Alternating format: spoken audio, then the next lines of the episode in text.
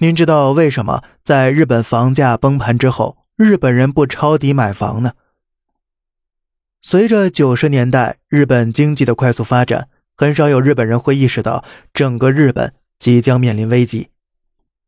一九九零年是日本经济巅峰时期的最后一年，在日本东京随便找家企业工作，不仅可以拿到高薪，还可以在年底拿到相当于六个月。也就是半年工资的额外奖金，日本人当时纸醉金迷，个个都不缺钱，晚上甚至可以拿着一万日元都打不到出租车。在此之前，日本房价已经飙升了三十多年了。尽管房价极高，但对许多日本人来讲，只要把大部分工资拿去还月供，房子还是买得起的。虽然大部分工资都是用来偿还抵押贷款用的。生活质量上难免有些拮据，但这并不妨碍日本人对未来充满信心，认为未来依旧会是美好的。他们都坚信日本的房子会像以前一样不断上涨，经济也会像房子一样节节攀升，自己的工资呢也一定会年年增长的。即便现在有压力了，但对于以后的美好生活来说，都是不值一提的。一九九零年。虽然超过百分之九十的日本人仍然认为日本的未来是值得期待的，但是很少有人认为东京的房价可以买到整个美国是不正常的。他们认为啊，日本的房地产迟早都会崩溃的，所以这些理性的人一直坚持不买房。他们计划在日本房价崩盘之后，用存着的钱抄底房子。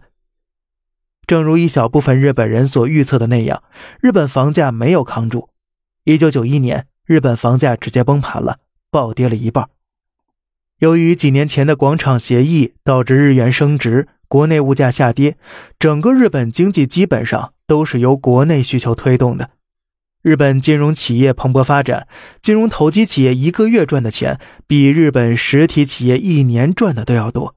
所以，很多日本实体店老板都纷纷放弃大部分主业去做金融投机买卖了。作为日本投机者大本营，房地产行业在房产崩盘之后，很多原本属于房地产产业类的日本企业也遭受了严重的大规模亏损。然后呢，便是大量企业倒闭，或者为了生存而减薪裁员。于是，越来越多没有收入的日本人无法承受高额抵押贷款。选择断供，房价下跌之后，之前预测房价会下跌的日本人，他们买房了吗？其实啊，并没有。那么，当年喊着抄底房子的日本人，为什么在房价真正下跌后没有买房呢？咱们下期啊接着聊。